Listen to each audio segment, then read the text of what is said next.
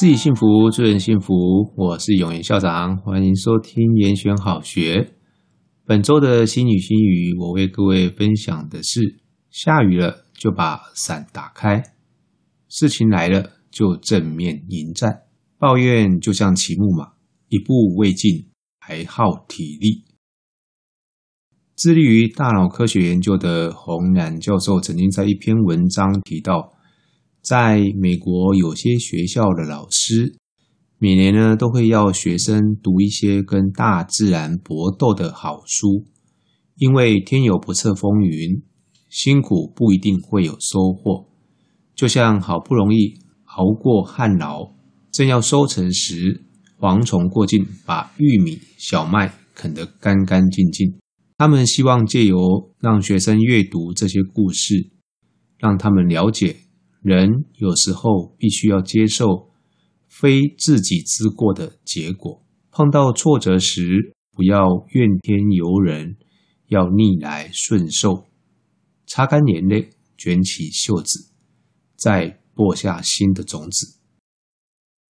从大脑认知的角度来看，阅读是最能让孩子透过同理心，让学生去模仿。学会在逆境中求生存，的确，事事不可能尽如人意。下雨了，就去把伞打开，不必抱怨为什么下雨。近年来，在国外，像史丹佛大学这些一流的学府，纷纷开设了失败课。他们注意到这些精英其实也很需要耐挫能力的培养。新富的学生呢，也有类似的需求啊。许多孩子人生中第一次的挫败，可能出现在高中。由于同侪的程度相当啊，即使国中的时候啊，他是名列前茅，但是稍一不慎啊，也可能会掉车尾。加上各界对他们的期望还不低啊，所以有一些孩子呢，呃，不好意思发出求救的信号。四年前，我和学校的同仁在描绘新大附中的学生图像的时候，我们就有观察到这个现象。因此呢，啊，也将耐挫力列为学习指标之一。为了培养学生的挫折容忍力，我和同仁研拟了满足心房、蝴蝶基金等系列活动。例如呢，我们有教导耐挫舒压的 Feeling Well 讲座。来引导学生改变他们对失败、压力调处的看法，还有推出满足心房的粉丝专页，在里面收录了励志的短文、故事短片，协助学生呢去适应校园的生活跟一些可能的波折。我们还有鼓励学生呢用创意来提案去改变环境哦的蝴蝶基金计划。透过这些多元的活动，我希望让学生呢能够理解到“完美不美，知足是福”的哲理。每一个低谷都是引领生命向上提升的契机。教育不只教学生如何成功，也应该要让他们学习如何低谷反弹。史丹佛大学的心理学家。认为人们的心态分为固定型心态和成长型心态两类。前者呢，在面对失败的时候啊，会倾向认为失败是一种否定；而后者呢，倾向把错误当成获取知识的过程，而会产生更高的动机。拥有成长型心态的孩子啊，倾向会认为不是那些。与生俱来的聪明才智造就了越来越好的成绩，而是因为他们的努力造就了成功。在过程中所遭遇的挣扎、失败跟挫折，可以让他们学会如何处理与面对这些状况。有这些历练的孩子，能够建立健康的观念，那就是每个人都会碰到痛苦挣扎。一旦亲身遭遇了，也不必觉得丢脸。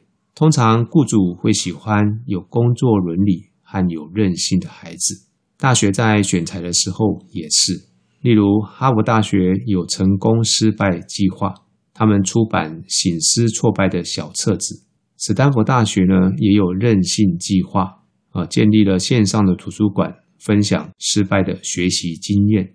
韧性呢是建构在真正的吃苦耐劳之上，它是无法购买也无法假造的。我们没有办法像购买家教、模拟考和升学辅导那样，为孩子去购买韧性。在《如何养出一个成年人》这一本书里面，作者提醒那些过度教养孩子的家长们：当生活的粗糙棱角已经被我们努力为孩子提供的各种特权磨平了，我们又要如何让孩子准备好茁壮成长，向生命挺身而进，坚持不懈呢？哦，这一段话我觉得说的真是太传神、太好了。所以呢，我认为啊，有计划的为难自己绝对不是坏事。